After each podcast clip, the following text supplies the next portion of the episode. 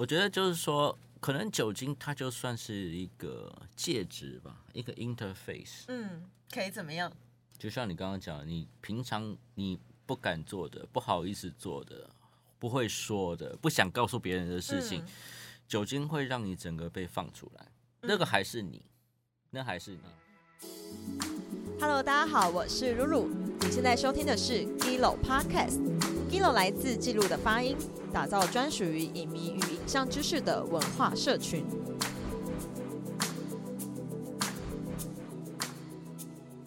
今天是二月十七号。其实 Gilo 的 Podcast 已经过了不知道几个月没有录了，因为因为过年，然后我想要先分享哦，今天先介绍一下我们的那个客座主持人。我们今天邀请到尼尔喝牛奶的主持人贵宾我是郭菲，沃菲，然后来当我们的客座主持人。哦，拍手！哎然后还有我们邀请到一位我觉得非常特别，因为就是我们现在 Giro 目前录了十几集，然后第一次有一个跟酒有关的葡萄酒讲师。大家好，我是派大。嗨，欢迎派大，Hello。欢迎。嗨，哎，你想问一下你在葡萄酒业界这样待多久啊？喝酒不算出来讲课这件事情的话，我零八年开始，十五年了吧。哇，十五年，那你一开始怎么那个、啊、想要去当葡萄酒讲师？一开始也不是想要当葡萄酒讲师，因为我一开始的行业，我第一个工作是在时尚业。嘿，是什么 Vogue、GQ 吗？对你看到那两个网站是我做的，哈，哪里？所以你是做网页？呃，就从企划到城市，那个时候我都要包。你还会城市？哎、那你们两个可以互相聊一下，因为当年你也知道，如果你懂城市的话，你就知道从那个时间到这个时间，那个城市差多差太多了，差太多了，连软体都不会用。沃菲也是设从设计网页开始，然后还会写扣。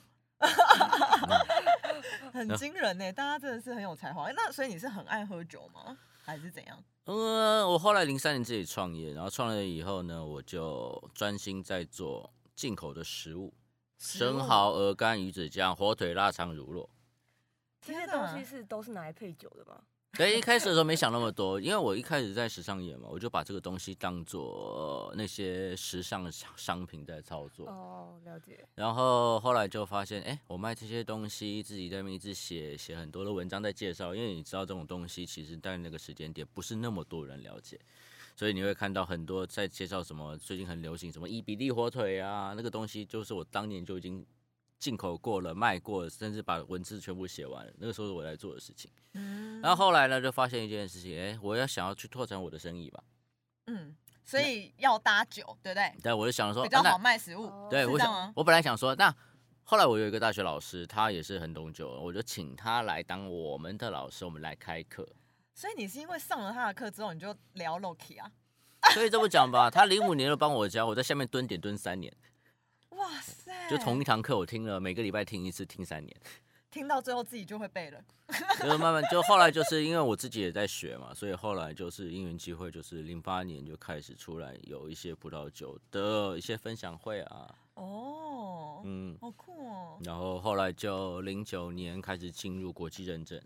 嗯，就自己去考这样。对，就去考拿认证，拿国际讲师认证，然后从一零年到现在，我还算不清楚我有几张证。哇，考那个很难吗？因为我不太懂证的那个东西。那就要看，就是说这个，比如说产区或者说这个规范里面它要求什么，有些东西只要你上了课你就拿了，但是有哦些的情况就是你必须要上课，上完课要考试，考完试之后你有这个 level，你还必须要通过讲师训，懂所以每一个的情况是不相同的。哦。那你总之你就是很有成就感，就是。嗯、呃，大家都说你还要念到什么时候这样子？请问今年贵庚？可以说吗？不行。可以不要啊，可以吗？你今年几岁？我四十九。你你这样不出来，倒抽一口气是什么意思？真的看不出来。酒精是防腐剂，骗人，不是喝酒容易老吗？你觉得我有吗？没，你没有。我就说酒精是防腐剂啊，哎，这是一个很好推酒的方式哎。它我它的确是防腐哇，剂啊这。个跟我认知真的很不一样，因为我我其实没有那么你到底认识谁啊？没有没有那么懂喝酒会喝，但是呢，我以前我刚出社会的时候，我有去公安公司，然后有帮酒商办过活动。嗨，然后那时候跟就是有点类似，我们那时候是威士忌，就是叉叉品牌威士忌，嗨然后就是很常办就是品酒会，一样就是说要介绍什么酒适合吃什么食物，什么食物适合搭什么酒。嗨，但然后一样要背产区，然后我那时候也是办活动办到听到就是也是会背，这很正常，跟你有点像。这很正常。对我我以为你要讲的就是说台下那些来喝酒的人，一副长得像土石流崩塌的感觉。也也也没有，因为我觉得要买的很贵的威士忌人都是一定要百万年薪以上，就 T A 啦，对啊，什么银嗯行经理级以上的人。嗯，对，才有办法去卖他比较贵的酒，嗯哼对哼，对对。但是我对葡萄酒真的是完全不熟悉，所以我想说，今天借由这个机会，可以就是让你来，就是跟我们介绍一下一些什么，例如说看什么电影适合喝什么酒 OK，之类的，然后也可以先聊一下你的策展，因为今天还是想先听听看说，哎，你为什么选了这五部片啊？然后。然后，当然，你的主题就跟葡萄酒有关嘛，就是你的美味很自私，然后你觉得生命就是要一口吞下，用饮食连接这个世界。因为每个人都必须要吃要喝才能活了。嗯，是不是？那所有的食物也好，饮料也好，其实都是从土地来的。没有没有人，就是说，至少我们一天三餐，有些人就是少吃一点，有些人多吃一点，嗯，但你不可能不吃嘛。嗯。嗯，那一开始当然很简单，就是只吃。嗯，嗯那后来进入到这一行，不管是食物也好，酒也好，它都从那个地方来。那会有人去种，会有一些技术在里面，然后会有一些故事在背后。比如说，刚刚不是谈到一比例火腿吗？嗯嗯那为什么是一比一火腿？为什么不是别的地方的火腿？那为什么就是在那个地方才能做出这个味道？那你会比较好奇我后面的事情。酒也是一样啊，呃，很多人比如说啊，某某产权什么五大酒庄啊，哇，听起来好像很威啊，什么赌神的八二年拉菲啊，听起来很威啊。那后面是什么东西？它是只是贵，还是后面有什么事情？那嗯我对这点是很有兴趣，就关于这方面的历史。哦，所以你喜欢历史，对我最近在念的都是历史书，哇历史超难。但但是念了就忘，忘了再念吧，因为东西很庞杂，嗯嗯嗯，对你嗯懂的。懂。那那你为什么会选那个啊？我出去一下。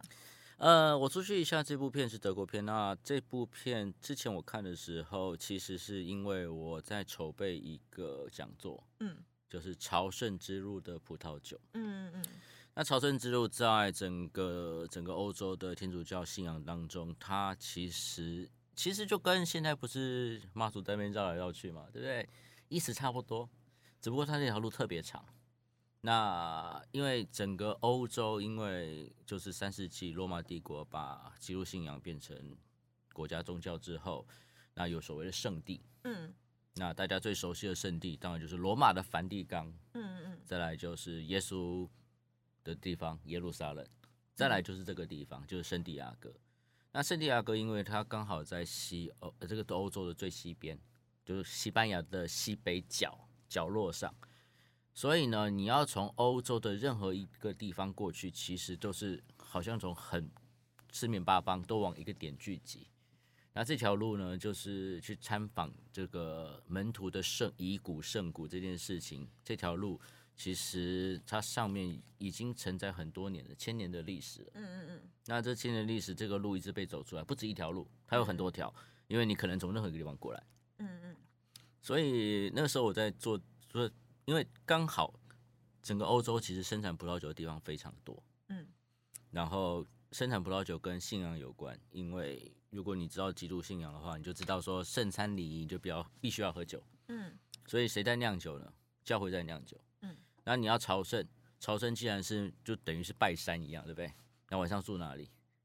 就住庙里面了。嗯嗯嗯那庙里面有什么？就是教会，教会里面有酒，所以其实它哦沿路上都是你都喝得到酒。所以去朝圣还可以一直喝酒。对，因为对他们来说，因为整个整个欧洲很有点很有趣，就是说，你如果去过的话，你会发现欧洲酒比水便宜。对，嗯，确实你有没有想过为什么？为因为产酒不是吗？但是，但其实你知道吗？就是说，他们为什么会有这个原因，就是因为历史上面你也可能听过，这个黑死病啊。嗯嗯嗯那为什么会黑死病？就是水源被污染，里面有死老鼠啊，嗯就长一些不该长的东西啊。那个时候不知道水水要煮开才能喝，嗯就给他喝下去，那会发生什么事？大家一起，大家一起得病啊。嗯那，后后来大家发现，哎、喝酒不会怎么样，所以因为喝酒会消毒吗？这是这呃对，酒精是第一个它哎消毒不，错哦，我觉得这个概念不错。第二个还有一个很重要的原因，就是因为葡萄从树上摘下来，到它变成灌瓶子里的酒、杯子里的酒，中间任何东西都可以不要加。换句话说，你葡萄没问题，你最终的东西就没有问题，哦，就你不用另外加你不会再有其他的的污染会进来。嗯只要你葡萄一开始没有问题，你后面一路下来都不会有问题。哇，所以他们就开始喝酒，他们就一直喝，一直喝，一直喝，喝到现在。呃，虽然大家你会看到说很多的法令啊，就说小朋友不能喝啊，怎么样不能喝啊，但事实上在欧洲，他们到今天就是小朋友也在喝啊，只不过套水啊，哦是哦，然后孕妇照喝啊，他们不管，他们觉得那没什么了不起的。有些人可能会很在乎，可是我所知道、我所看到，就是他们觉得说这个东西，我们不是拿来把自己怎么样，它就是我生活的一部分。我从小就喝到大，没有什么问题。真的，嗯因为我我其实第一次去欧洲的时候，我非常惊讶的一件事情，就是他们连中午，就是真的就是中午一定都会点红白酒，哎，可能我就觉得我在台湾是真的是到晚上才对会对才会有就这种餐酒的这种晚餐，然后配酒的这种感觉。然后说哇，中午就开始，然后就是一定要有的这种感觉。对他们，其实我们说什么？欧洲有所谓的工作午餐或工人午餐或农夫午餐，然后农夫午餐大概就三件东西，呃，面包、乳酪、葡萄酒。嗯这三个东西其实它背景差不多，有没有发现？都是发酵制品。嗯然后他们喝酒，嗯然后配乳酪加块面包，对他们来说，这就是我们每天都会吃的东西。他们完全没有想到说这个东西应该在晚上。哦，懂，这是生活的一部分了啦。对他们不会把它说、哦这个东西是几点以后才能喝的东西，又不是限制级影片 那下午茶有酒吗？。有多的是。下午茶是怎样啊？中午中午的时候，其实就是有些乡村的或者说比较小的城镇啊，你去里面吃午餐，然后坐下来，他根本就不问你，就是咚一壶酒就胖就放上来，嗯，然后没有任何的标签，就是一个不知道是什么容器装的，嗯。然后就给你个杯子，那个杯子也很烂，嗯，每个人开始霸道霸道，你有本事你就喝喝喝不喝光会另外，收钱是不是？就全部算在饭钱里面，你就继续喝啊，就是整壶喝完不够喝，你就跟他要啊。他们的情况是这样，哇哦，不像台湾，就是台湾是有一种喝到饱的感觉吗？有本事你就喝到饱。然后为什么、哦收一定的钱也不会多收你？不会不会不会？哦至少我看到的不会。然后你也知道嘛，如果你去过欧洲，你就知道一件事：西班牙人很爱睡午觉，有 有有，我有听说。喝了就睡一下嘛。好臭哦，我也想要这样，老板。很想要就是，哎、以后我们中午都来喝酒好了。把老板叫来喝啊，把老板灌醉了，什么事都没有了。老板都不喝啊，老板常常就是挡晚餐尾牙叫他喝，他都不喝啊，啊，就是很挡酒的一一个行为。这么养生啊？哎、那我很想问，像我出去一下，我自己觉得有一种自我追寻的感觉。嗯，然后你觉得，你觉得在品酒，就是你觉得品酒是一件孤独的事情吗？Well，诶、欧洲人传统就是说，当然了，它跟宗教有关系嘛。可是你也知道一件事嘛，我酿酒是为了遵从我们对上帝的崇拜，但上帝爱喝，人更爱喝。那喝了以后，为什么你会觉得嗨？因为酒精的作用就是这样子啊。嗯那你说喝了酒以后，喝酒是不是一件一定是孤独的事情？我觉得你喝了酒，你脑袋里面开始乱七八糟的时候，你也不觉得你孤独了。然后如果你旁边还有人的话，那就更吵了啦。那不要讲说是在欧洲是这边，台湾不也一样？嗯，到处的地方都一样，所以可以，你可以把它当做是一个日常配餐的饮料，桌上有人跟对的人一起吃饭，那什么东西都是对的，那是一种感觉。但是如果你想要好好去了解一杯酒，比如说后面有什么故事，比如说像这部片，它一路经过的所有的地方，甚至片子里面出现很多葡萄园场景。你经过的地方哦就是就是你喝到的，你就看到葡萄树在那边，你就喝到这些东西那。你赶快帮我们写电影笔记啦！你就是在几分几秒标一下，说，哎、这里是叉叉叉景点，这里是什么我什么葡尽量萄球产区。我尽量 这。样子我觉得很有趣，就是看这部片的时候会有完全不一样的感觉。不过他也没有提太多。其实，其实他因为这部片《朝圣之路》，他其实很多人现代人去走朝圣之路了，他没有那个心啊，包含那个男主角。嗯，男主角就说：“你信上帝吗？”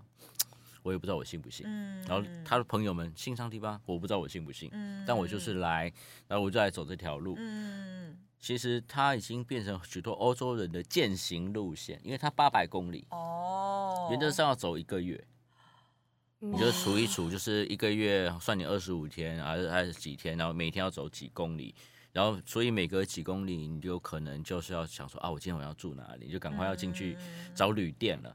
不管是住在那种超多人的挤在一堆的味道很重的那种地方，还是要找很比较好一点的旅店，你总之大概下午两点钟你就必须要找到旅店，要不然你你嗯绝对找不到。嗯，哦，那你有想要去吗？呃，我我想我想喝过去。一路喝过去。那这条路上其实还蛮多好玩的东西的。那还是你可以推荐我们有什么旅游路线，可能不用这么刻苦的 践行路线，但是你可以一路喝过去的一个欧洲的旅游路线，可以一路喝过去。这样会不会这集有点歪掉？应该还好。就我们想办法拉回来，我们想办法拉回来。如果如果喜欢喝酒的人，就可以听你知道说，哎、我其实之后可以怎么走，然后可以这样一路玩一路喝。因为如果说你要一路玩过去，看你的交通工具的，如果是走路的话，刚刚那个朝圣之路其实很还蛮艰苦的。你自己想想看，走八百公里。但是如果你就是就是说你有交通工具，不管是任何一种，包含脚踏车哦，呃，你有听过环法赛吗？脚踏车环法赛，嗯嗯其实那条路线就可以了，因为整个法国到处都有酒。如果你还不见得是特别指定葡萄酒，法国有一大堆其他的酒也是没有错。嗯嗯所以整个法国都是酒。那有它的原因啊，因为其实欧洲他们其实不太很多的土地不适合种谷物，所以你会看到法国菜最出名的不是不是什么饭呐、面包是很就简单的面包，它出名的什么乳酪啊很出名啊，酒很出名啊，为什么？就是因为土地的关系，土地太贫瘠，种不出东西来。那葡萄树可以种，橄榄树可以种，养牛养羊没问题，因为吃它吃草嘛，所以这些制品在整个欧洲是比较大众的，反而谷物他们一直就是变得就比较少一些。那环法赛这条路线你可以考虑，然后呢，如果你要现说不想跑那么远，因为环法它是环一圈嘛，太大了。嗯你去酒区啊，其实每个酒区的产区的都有一个观光旅游的 center，嗯嗯你上网就查得到，你也可以进去问他说，那如果我有几天，那我想要走一走哪些酒庄，嗯他可以帮你安排，甚至交通帮你安排好，你可以一天逛两三个酒庄，从头混到晚。因为这个东西包含在欧洲也是，包含在加州也是，包含在澳洲也是，甚至你去日本，日本也是。日本如果大家说觉得 sake 也是一条路的话，它有啊。嗯，你也知道，我没有那么了解 sake，因为我我光葡萄酒连念不完。也是也是。好，那那最好的时光嘞？你这部片很多人看过，对不对？很多，我觉得他在我们站上表现非常好，然后他在戏院的票房也超好的。对，我在戏院看的，因为《最后时光》其实它一开始就说，就协议里面有多少 percentage 的 alcohol 会让你整个人怎么样，所以他们做这个实验。当然，这个实验最终你看到就是不是大家是想让欢乐结尾，但每个人在喝喝这个东西的时候，其实大家反应不一样。对，有些人就会说，你为什么你会觉得就是很多的宗教在喝酒这件事情，他们都会觉得说这个东西是接近上帝的方法，因为你喝醉你就觉得自己觉得自己变成神啊。嗯，嗯，然后我们就每次都上课都在笑这件事情，想喝醉就想喝醉，不要只把自己变成可是。我喝醉没有觉得自己是个神呢、我就是只想睡觉，然后我就只会哭。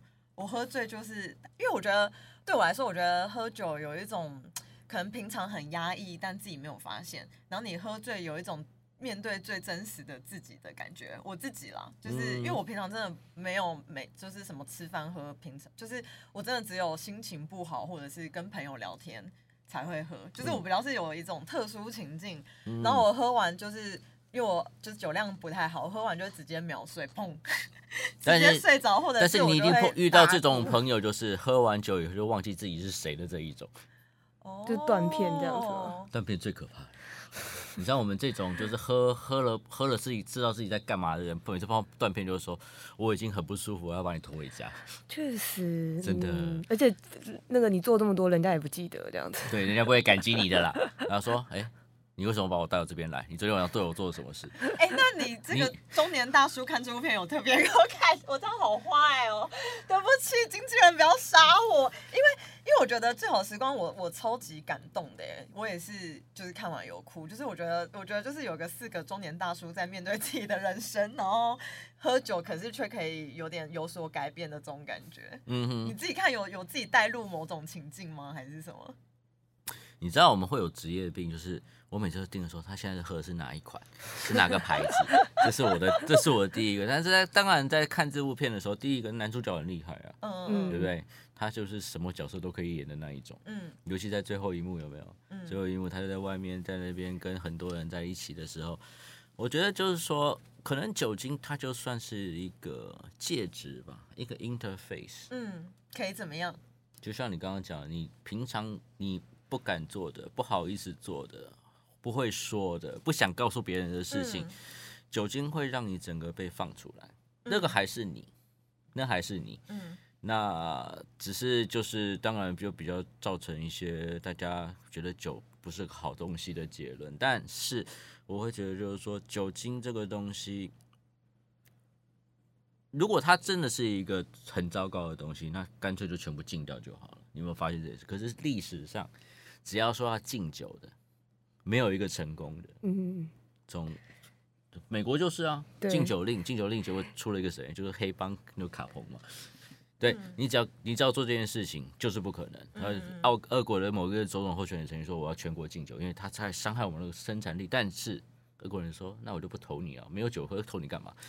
对，所以酒精这个事情，其实它到底是好还是坏，我我个人，你可以说我因为是讲师或者我靠这样吃饭，我对他的感觉是比较中性的。你要知道这个东西的作用在哪里，然后你不是因为这个东西想要把自己变得怎么样，而是我喝了这个东西，也许有时候我不知道你有没有这个情况，就是你在喝酒的时候，过一阵子之后，你会发现你的脑袋里面想的事情，好像还比较期是你的期待，或者是说那比较像是我真实的意见。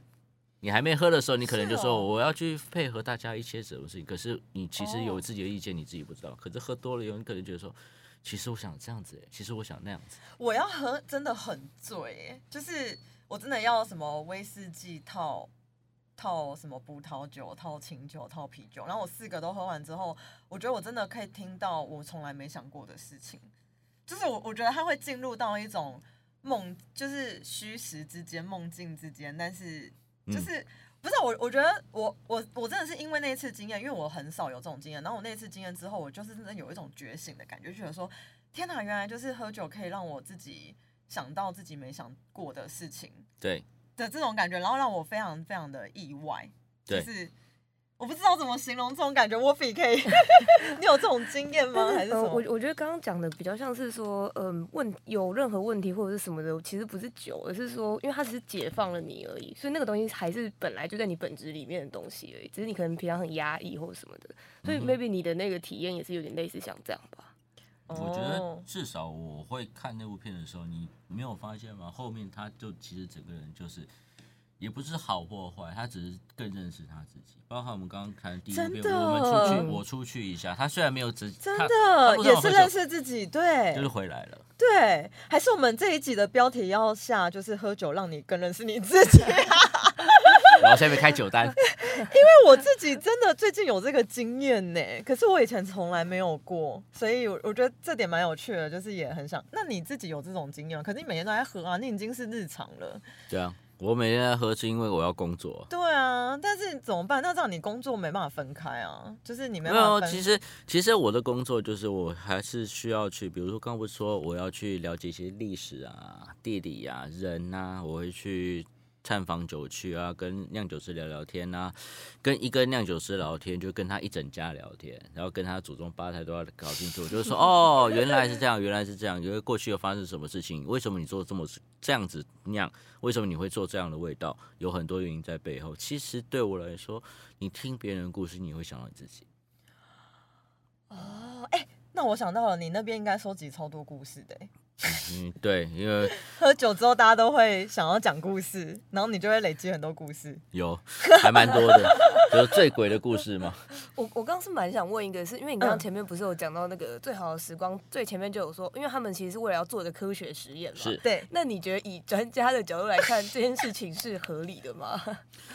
呃，酒精的确有一些就是放松的作用，这是事实。那一直维持零点五度，因为酒精到你身体里面会被代谢掉，它会使用到你身体的某些的酵素或能量。那你一直把酒精放在身体里面，就身体是倾向把它排出去的时候，它会一直消耗。所以你说一直维持在这个度数，它其实就是一种一直处在某一种身体不适应或者身体有抗拒的状态，因为哦身体会主动把它排除。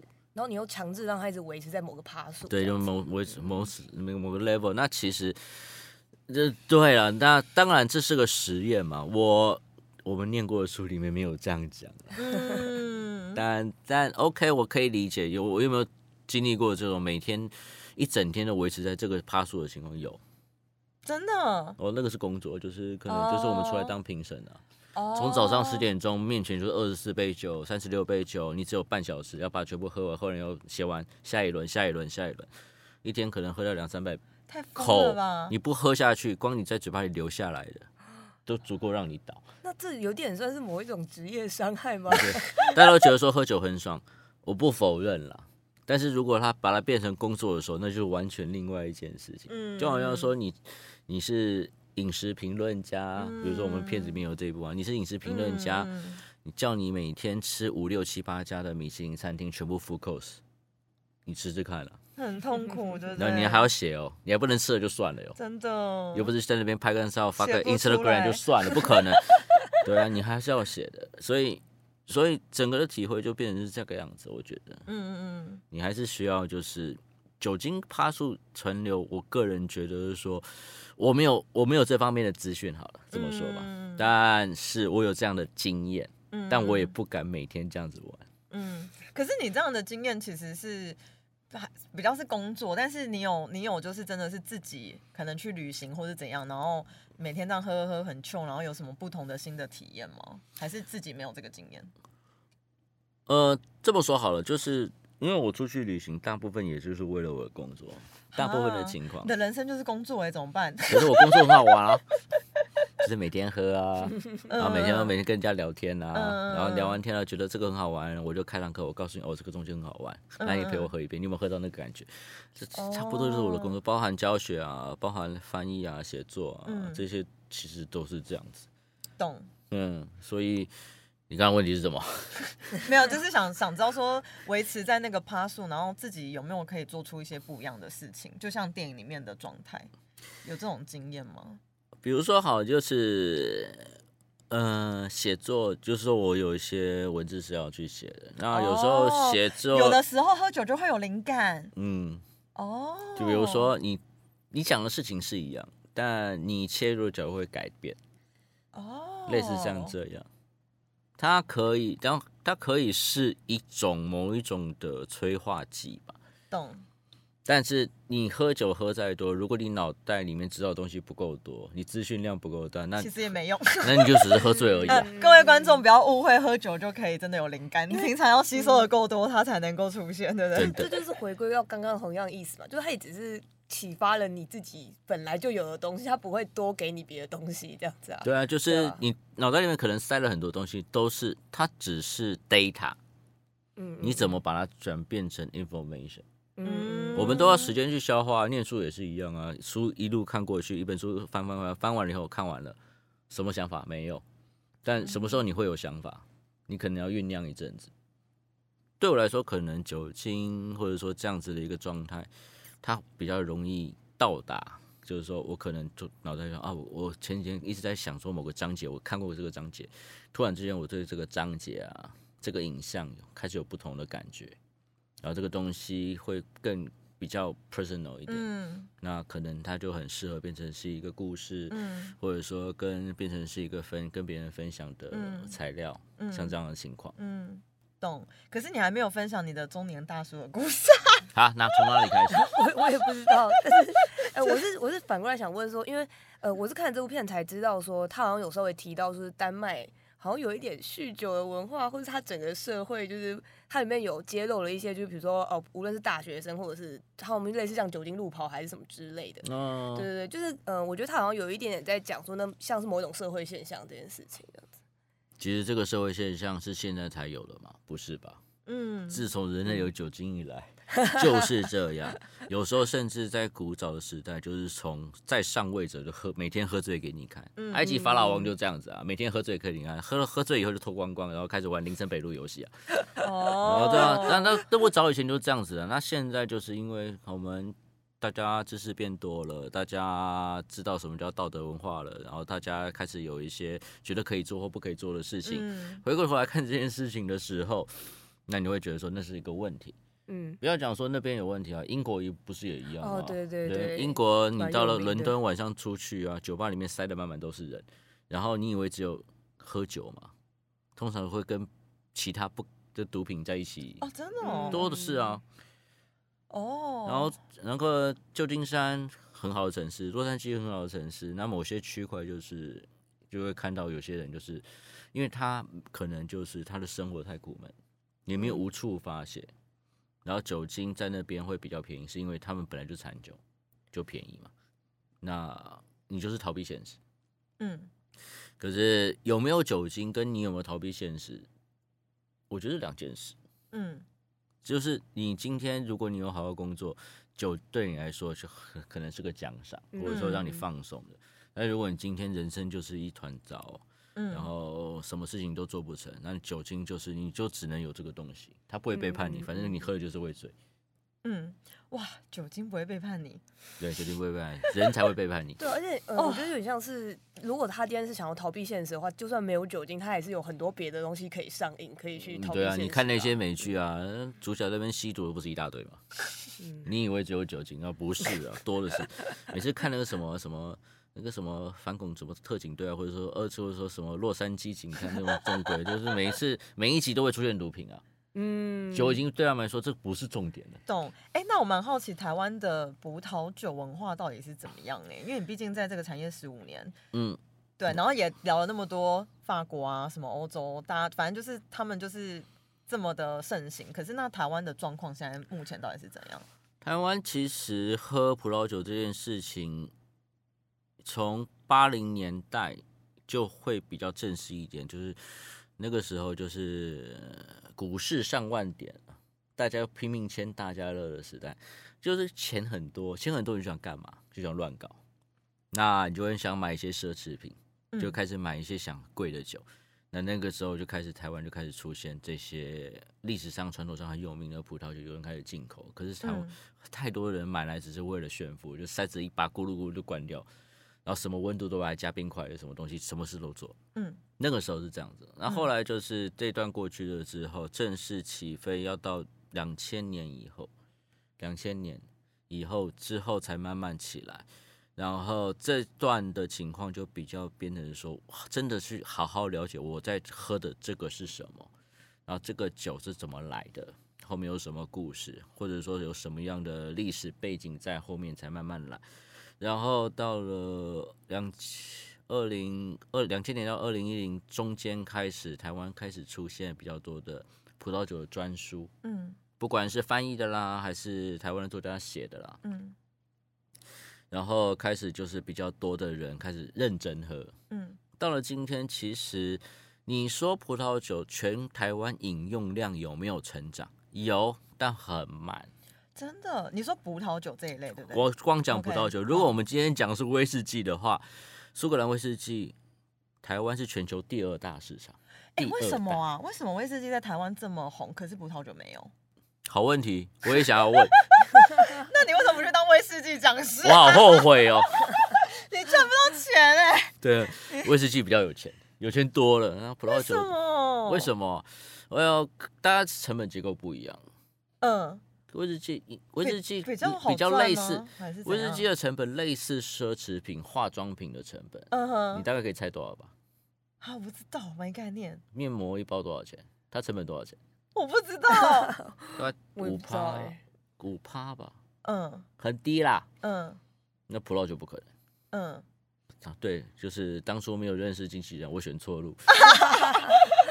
当初没有进到威士忌的这一行没。有，当初其实我两边都有跑，就刚刚说，刚刚有聊到一些烈酒啊。其实零三就是在我在那个最早的那个 fashion 那个产业就已经开始在接触酒，会有钱下在这种媒体上面的酒商是哪一种？等一下，对我想问的会不会就是这个，就是大众媒体？因为可能我们从小看的广告，大家我没有要打广告，但是大家知道的那几个威士忌的牌子，什么 Johnny Walker、嗯苏格兰、嗯什么苏格登苏格登 Singleton 嘛，然对对后还有什么格马兰什么的。嗯可是我其实讲不出来有什么葡萄酒品牌耶，是所以大家应该就是对不对？是吗？嗯我我这样推论有，我不知道，我乱讲话就是大家广告耳濡目染，应该对于威士忌有一个很很大人成熟的想象吧，有钱的想象。嗯，然后有某种认识，然后也认识品牌，然后觉得哦，喝威士忌是一种奢华，所以你很自然而然的，就就是是消费这样。对，就会就会想说去买。可是我们喊不出什么葡萄酒的牌子，嗯，这个要从很多地方开始分析，嗯比如说好好了，比较我们爸我们长辈那一代啊，喝的大部分都不是不是不是威士忌，而是白兰地。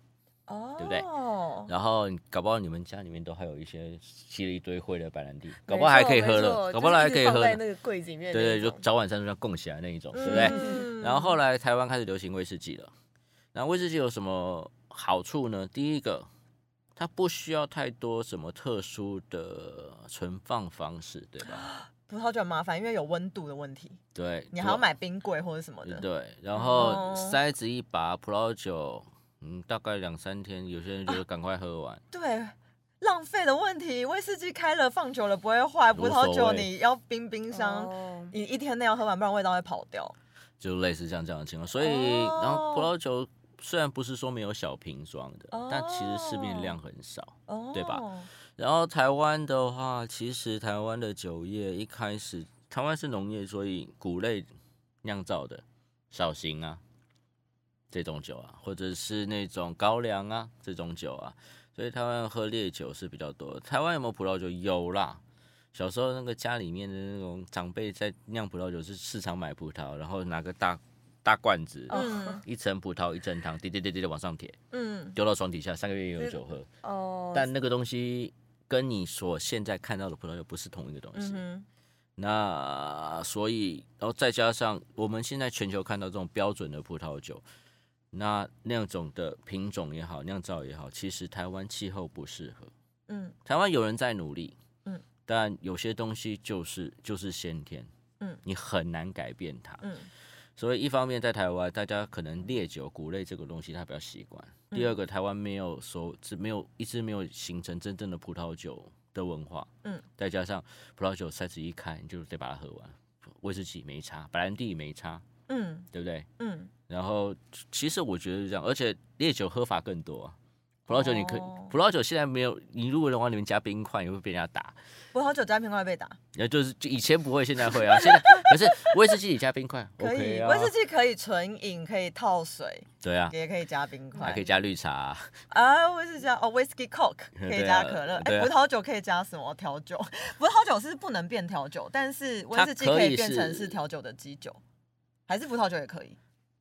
呃，鸡尾酒世界里面六大基酒没有葡萄酒，对啊对啊，gin、rum、vodka，偶尔他会把他会把某一些葡萄酒，比如说香槟啊，当做是气泡水加在某一些东西里面，哦。变成一杯调酒。但基本上喝葡萄酒的人就是纯饮，对，不是说不可以，就是反正酒是你买的，你往里面加什么你加的事。啊、那葡萄酒的 TA 是哪些人？就是到底你认识的这些人会来听你讲课的，然后会买葡萄酒的人，他们的他们为什么就是对葡萄酒情有独钟？是例如说我我现在乱乱想哦，是因为他们。嗯、可能例如说他们很比较是美食家，因为你知道，通常美食家他们很喜欢说什么肉、白肉、红肉就是要配什么酒嗨，什么食物、海鲜什么东西就是要配什么酒。嗯，所以会不会其实喜欢喝葡萄酒的贴，他就是对美食比较有追求的人，还是怎么样？你还记得我刚刚有讲嘛？就是我一开始做食物的，对不对？对，然后我想要开这个课，就是很简单啊。我觉得喝葡萄酒的一定会吃这些东西啊。嗯事实证明也是。嗯只不过有心栽花花不发。我本来想要卖吃的，结果后来就是卖课程卖的卖很多很多。嗯，课程卖的比吃的好。对，所以当然第一点就是说，从饮食的角度来看，国外就是这样子，习惯酒气就是这样子。嗯这个土地上面有什么样的产物，不管是肉食的，还是什么水果的，还是什么乳酪的，还是什么其他东西，这个土地上也有酒，摆在一起喝是很，一起吃喝是很正常，嗯嗯那很正常。嗯，那其他的情况就在台湾吗？你的意思是？对啊，嗯嗯，这该怎么说？台湾其实就是买你课程人到底是哪些人？他们为什么会特别想要听、想要认识葡萄酒，或特别去喝葡萄酒？我教学十五年，嗯，我自己认为，嗯我看到的学生嗯百分之七十是女性，女性啊，对女生，好像有一点超乎我的预期。真的？为什？么？呃，应该是这么说。嗯，好，这个出不负责就是吗？出去不要 diss 我，就是我看到就是这样子啊，就是男生都觉得说喝酒还要上课干嘛？哦，女生就会觉得说，哦，我既然我既然都要喝了，我想好好了解他，我就来学。他们没有嗯想到那么说什么。有些男生可能觉得说，我平常喝酒喝了一大堆，我搞不好喝酒喝了还比你讲师多，那为什么我要来上课？他觉得没必要。哦所以我看到的情况，就是上课的时候，我看到女生会比较多，然后年龄层普遍就比就到三十三十以上这样。三十三十五以上，嗯一路到戒退嗯，这一段。那我可以免费去上你的课吗？来，机器人，现在在那个节目，然后威胁说：“老师，我可以免费上课吗？”教练，我想打球。老师，我想要上葡萄酒课。你的课程内容大概在讲什么啊？你可以等下偷偷留十分钟，就是我们那个观众可以先免费听一下，这样我们就不用付钱了。OK 你的课程内容大概是什么？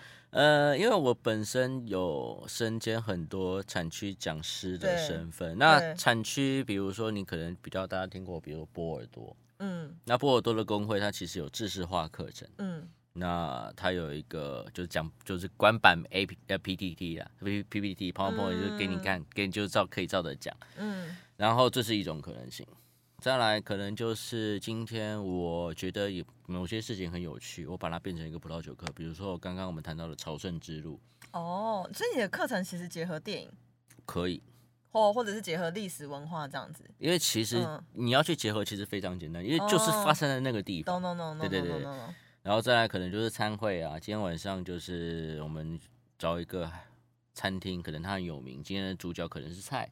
那为了他们的菜，今这一季的菜单，我们来配整套的酒，然后把那个故事讲完。啊，那会不会买你课程其实是为了社交啊？就哦是很多哦、我只是想要去认识一些跟我一样喜欢喝这个东西的人，然后有人可以一起聊这个东西，因为我可能平常也不知道我要跟谁聊啊。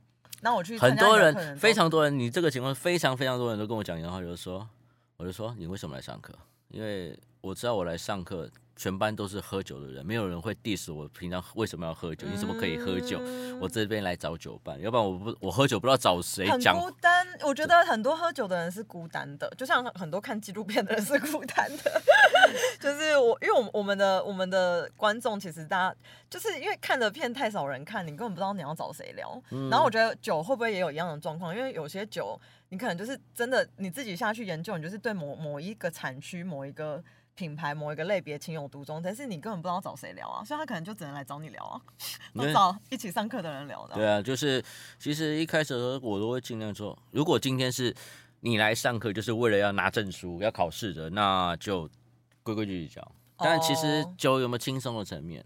这些东西都是故事，故事，故事，故事，嗯看你要怎么呈现它。你我可以讲的很有趣啊，甚至上课我还我还我还玩过一件事，就是拿拿起你的葡萄酒，嗯，各位相信葡萄酒会透露你的个性吗？我们来玩一下葡萄酒占 么卜喽。哦，还有葡萄酒占卜哦，嗯，对，这我这这个我上课有在玩的，就是你你就很容易发现你就是旁边的人，嗯就是怎么就是说怎么去陈述一支酒，或者说他为什么喝到这个味道，你为什么没喝到？你喝到味道，他为什么没喝到？不是对错的问题，就是人不一样。哎、那那我真的很好奇，就是你可不可以推荐我们你一两款你喜欢的，然后为什么？然后我回去真的我回去喝喝看，然后以及这两款酒还还是这样子好了，你告你告诉我你是什么样的人，我帮你推荐好了，这样比较快。哇完了，现在要 你知道吗？为什么为什么你叫葡萄酒讲师推荐酒，我身兼那么多讲师，我讲出来得罪人。哦，原来是这样。我刚本来以为是说，因为范畴太大了，不知道该怎么。我也可以用这个方法讲你。好聪明哦！我是什么样的人吗？我我应该就是，我觉得从我们楼下见面到现在嘛，让我想一想你哦。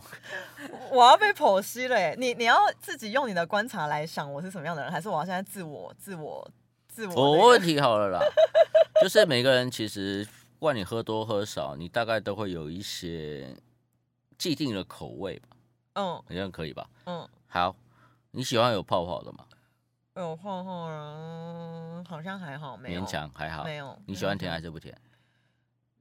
好像都可以，但是可能偏甜吧，因为我怕酸，我不敢吃草莓，我觉得草莓很酸，但是大家都会觉得草莓不会很酸，但我觉得草莓很酸，嗯 OK，你喜欢红的还是白的？如果是葡萄酒，都可以耶。但是我觉得红的通常喝到的味道比较比较多，白的好像比较感觉不出来白的的味道。就是我嗯过去喝红酒的经验，就哎、诶每一支红酒经验比较容易喝得出来差别，但我喝白酒就没什么印象。嗯嗯，所以我如果目前看起来的话，第一个我酒精度会稍微挑高一点。为什么？葡萄酒里面的酒精度来自于糖，对吧？糖要对发酵，对不对？嗯，那糖是不是越多，酒精度数越高？那再高一个就是十五六度啦，也没高到哪里去了。哎、等一下，我想要额外岔题。我发现我每次喝浓度就是酒精趴数比较高的，比较不容易醉。我喝威士忌可以喝三杯到四杯，但是我喝调酒一杯可能就醉了。为什么？呃，你的调酒里面是有泡泡？哦，好像有的时候也没有啊，就是果汁类的调酒，或者是啤酒一两瓶。啤酒一两瓶很很烂哎、就是趴数很低啊。可是我就是会混酒容易醉啦，混酒两种呃几个情况叫混酒。第一个，它可能原料一样，嗯但做法不一样。比如说，葡萄酒是发酵就结束了？对对对可是白兰地要蒸馏，对不对？对对对原料一样嘛，对。你把两个在一起，这边一杯，那边这样喝，这样这样混，对。这叫做混酒。对。这是第一种。第二种，制成一样，但原料不一样，这也叫混酒。比如对说，你今天喝的是威士忌，对。然后你今天喝的是白兰地，两个都是蒸馏酒，但是原料不一样，对。这也叫混酒。对。所以喝 cocktail 的确比较容易醉，对。因为它里面有混很多东西，比如说那种哦台北市的传说，就是长岛冰茶，一杯倒啊。嗯对对对，哦，懂对啊，也就是因为它里面混了太多种不同原料、不同制成的东西。嗯第三种，如果里面出现碳酸，就是泡泡。哦，懂懂懂懂懂，碳酸在你胃里面，它会让你吸收酒精的速度变快，double，哦，所以更快醉，嗯嗯所以为什么喝香槟就很容易上来？嗯嗯酒精没有特别高啊，下面就十二度啊，嗯嗯嗯，可是你喝下去上来感觉会很快，是因为你身体加就是吸收酒精的速度加倍了，好。是这样。好，那拉回来，我嗯适合喝高浓度，然后偏甜，然后呢，呃，我的我的建议是这样，就是说听起来是这样，就是我会建议就是说你去买酒的时候，你去买红的，然后你去看背标酒精度，先看这边就好，就大概抓十四、十四点五度，甚至十五度，嗯你就可以试试看。嗯，那原因是产是区嘞，产区其实还好，如果诶、木头香你可以接受吧？嗯，可以可以，那如果是这样的话，那我们今天谈的是什么？我出去一下朝圣之路嘛。对对对朝圣之路上面的一个酒区叫 Rioja 嗯，啊，闭眼小弟在下，我就是那个产区的官方讲师，哇，大概讲打个广告。哦 Rioja 是西班牙最出名的产区。嗯嗯然后呢，它的酒精度也许没有办法拉到这么高，可是因为呢，它这个产区呢习惯就是用木头橡木桶去盛放它的酒，所以呢，它的它的口感会比较厚，因为木头不是个容器，它有些物质会被溶解进去酒里面，你喝起来会比较厚实一点，然后香气也会被存留久一点，然后可能你比较害怕酸这样的情况的话，酸是一种味道，嗯，它会被别的味道去平衡，嗯，所以直接选的话，比如说刚刚我讲的，比如说像是 Rio 哈嗯里奥哈产区，西班牙北部的这个产区，或者是更直接一点，加州。为什么加州？因为加州太阳大，嗯，太阳大，水果就熟，水果熟，糖分就多，糖分多，酒精就高。懂，对所以你先看背标，就是先看两个产区，就先看，或者说你直接看酒精度，嗯。你先挑，就不要低于十，低于尽量挑十四度，十三、嗯。至少十三点五、十四度以上。好，有那种很多白很多的，甚至如果你想试试看白葡萄酒的话，一样你可以这样挑，就是看它、哦。看它如果酒精度稍微高一点，你可能就会试试。白葡萄酒是不是很容易比红酒甜呢、是不是？呃，比例上来说，制成上来说，对，嗯，百分之九十，有人说九十五，有人说九十九的红酒基本上都不是甜的。哦真正被归类到甜红酒其实非常少，可是白酒就还变得比较多。哦，那不是说好或坏，这只就是一个制造过程。嗯然后为什么会是甜的，就可能就是历史留下来的结论，或者说这个葡萄就适合这样做。嗯。它可能是一个大家实经过千年以后实验的结论，嗯。但不代表它可不能被挑战，嗯。因为毕竟人人全世界人那么多，每个人口味不可能一样，嗯。所以所以就是以比例来说，对你讲的没有错，甜甜酒里面白酒比较多，懂。对，就是这这个背后原因不是说哦，因为就是它比较怎么样，而是这是一个历史的结论。懂懂懂。那这个刚刚是用我的观影习惯去推荐嘛？那如果是用我的个性嘞，刚刚不是说用个性去推荐酒？现在在这里考考老师，呃，就是很喜欢人群，然后很喜欢跟人聊天，用个性推荐酒，但是回到家就不想讲话，所以我常常讯息都没有回。是这样子吗？对，难怪我经纪人这么讨厌你。呃，你欧洲去过哪里啊？法国、德国，你当你喜欢哪边？你法国去哪里？就是去坎城影展跟柏林影展。哦，坎坎城坎城那边的那些人其实比较接近，比较接近意大利的个性，对不对？嗯，哦，我有去意大利，对对对，我也有去。嗯，对。嗯，其实我还你讲的这两个地方，我都还蛮推荐你的。第一个这边的因为太阳大嘛，嗯，酒精度会偏高。嗯，再来，它其实有非常非常多的挑选，比如可能你就瓶子上面说哦，我认得这个产区叫做啊普罗旺斯，对不对？嗯那普罗旺斯写在酒标上的时候，它它代表的可能不是某一个单一葡萄，可能是很多。嗯然后，但是普罗旺斯就是在那么南边的地方，就太阳很大啊、嗯，所以你管你什么葡萄做出来的酒都不会低啊，葡萄酒的那个懂酒精度不会太低。懂，然后我相信一件事情，就是什么地方酿什么酒，什么人酿什么酒，什么个性会出现什么酒。这好有趣哦。懂，所以，比如说今天我们谈的片，还有一些，比如说什么米其林的，那这些米其林的侍酒是怎么里面的酒到底是哪些酒啊？他们到底怎么选酒啊？可以聊一下这部片的那个吗？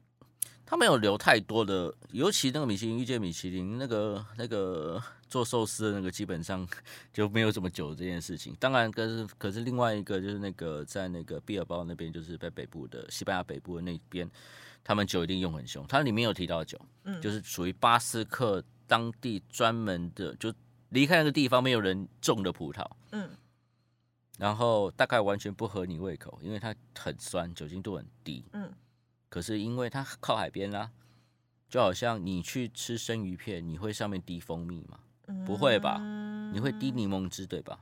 嗯，差不多就是柠檬汁效果，或者说生蚝上面滴几几滴醋或者柠檬汁的效果，嗯差不多是这样子。嗯那米其林的大型的，就是那种如果是酒单这个部分，在米其林体系当中，它可以针对酒单特别颁发你的酒单很厉害，它有这种东西。那大部分米其林餐厅会很重视酒，一方面米其林本身重视，另外一方面其实餐酒搭配其实是一个拓展整个饮食感觉的一个很重要的手法，因为在法国料理里面，厨师不能只会做菜而已，他必须懂酒。哦，所以这些连厨师都懂他们自己配的这样子。对，然后侍酒师你也不能只懂酒，你要知道今天菜出来，你要哪一支？你至少要把那个范围先缩减，嗯，要不然你的你一个酒窖里面不要讲说他们都几万只在算了，我们不要讲几万只，我们就想个五百只好了，嗯一个一个菜出来你要试五百遍嘛？不可能吧？嗯，你至少要知道这个菜调味的形态是什么样，然后它可能你要把它限缩到某个范围，你才有办法继续试。嗯这是第一个，可能就是说我今天有开我的这个厨师，我习惯或者说我有一个出名的菜色，我当然可以从这边选。再来一点就是完全回归到这个酒很有名，就什么五大酒庄排排队啊，嗯什么罗曼尼康帝排排队啊，从第一个年份到最后一个年份啊，你有钱就可以开。那侍酒师在餐厅里面，不管是不是星级餐厅，他通常监护就是说，先帮客人都是帮客人先点菜。你毕竟在餐厅要吃饭，他会看着你的菜就开始推荐，也可以用用餐情境来推荐，比如说。呃，先问你说，那是不是餐前有一杯餐前的比较开胃的酒款啊？是是不是一个香槟啊，或者一个什么样的酒款？然后你今天点了一个套餐，然后可能是五道菜套餐，先看到一些简单的前菜、冷前菜，然后一些鱼类、一些蔬菜，我推荐这个一杯，哦，怎么样一杯？或者是说今天不是两个人用餐，哦，一桌可能有四五个客人。那室友就看说哦，大家今天都吃我们的主菜，那我们今天主菜是这样。那我推荐是一瓶酒，可能尽量可以搭配所有的主菜。嗯，要我一瓶酒，可是我今天可能有有鸭子啊，有春鸡啊，有羊肉、牛肉啊，那我用一瓶酒，让大家都可以享受到，然后互相分食的时候又可以有不同的感觉。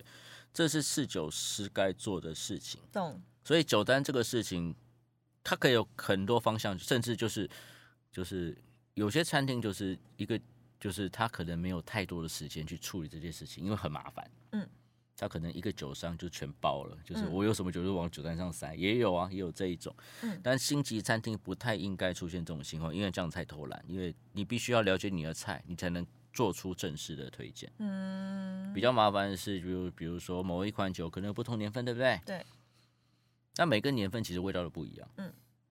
那你如何确定这个年份跟现在的菜是搭的？对啊，你不可能每次酒都拿来试一遍再给客人嘛。对，这要怎么那个？那只能看室友师的经验，因为室友师每天在工作，要去试，要去试，然后甚至春夏秋冬，然后今天好难哦，这太难了。那你是不是可以去当餐厅顾问呢？我已经当了。哪几家餐厅可以知道吗？呃。如果是帮餐厅上课的话，很多体系我都上过课，嗯，很多体系都上过课，嗯，那不管是餐厅主动找我的，或者说餐厅的那些外场服务人员自己就是想要进修的，我都接过，哦，很多都接过，懂懂懂，讲讲一个已经关门的就好了。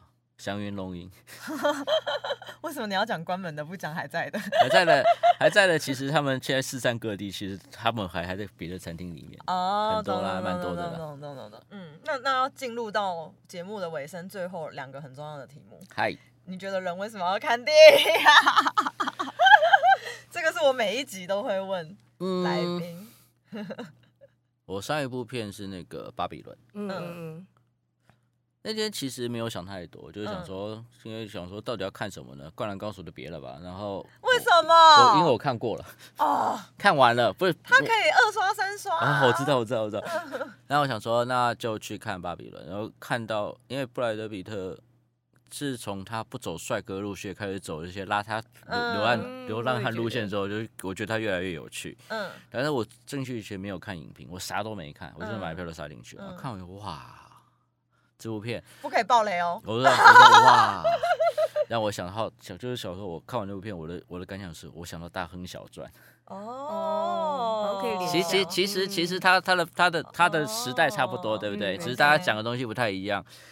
然后当灯光暗下来，整个暗下来的时候，其实你就整个人投射进去。嗯。你还记得那一开始那一幕那个牛便便？嗯，那大象讲错了，我没有看，所以不要暴雷。好，那个那个其其实就是说，你我我没有任何背景资讯，我就开始看的时候就想说，哇，这部片要告诉我什么事情？然后好的电影就把你整个人吸进去了，说你好像就在旁边身临其境，你甚至可以看闻到什么、嗅到什么，或者听到什么样不在画面音之外的东西。然后你等于是在经历别人的事情，别人的人生，一段历史，whatever。纪录片也是一样。哦，所以你喜欢看电影是因为你想要经历别人的人生，你想要进入对一个事件这样。对，可以这么说，就是就是教练，我想打篮球也算了。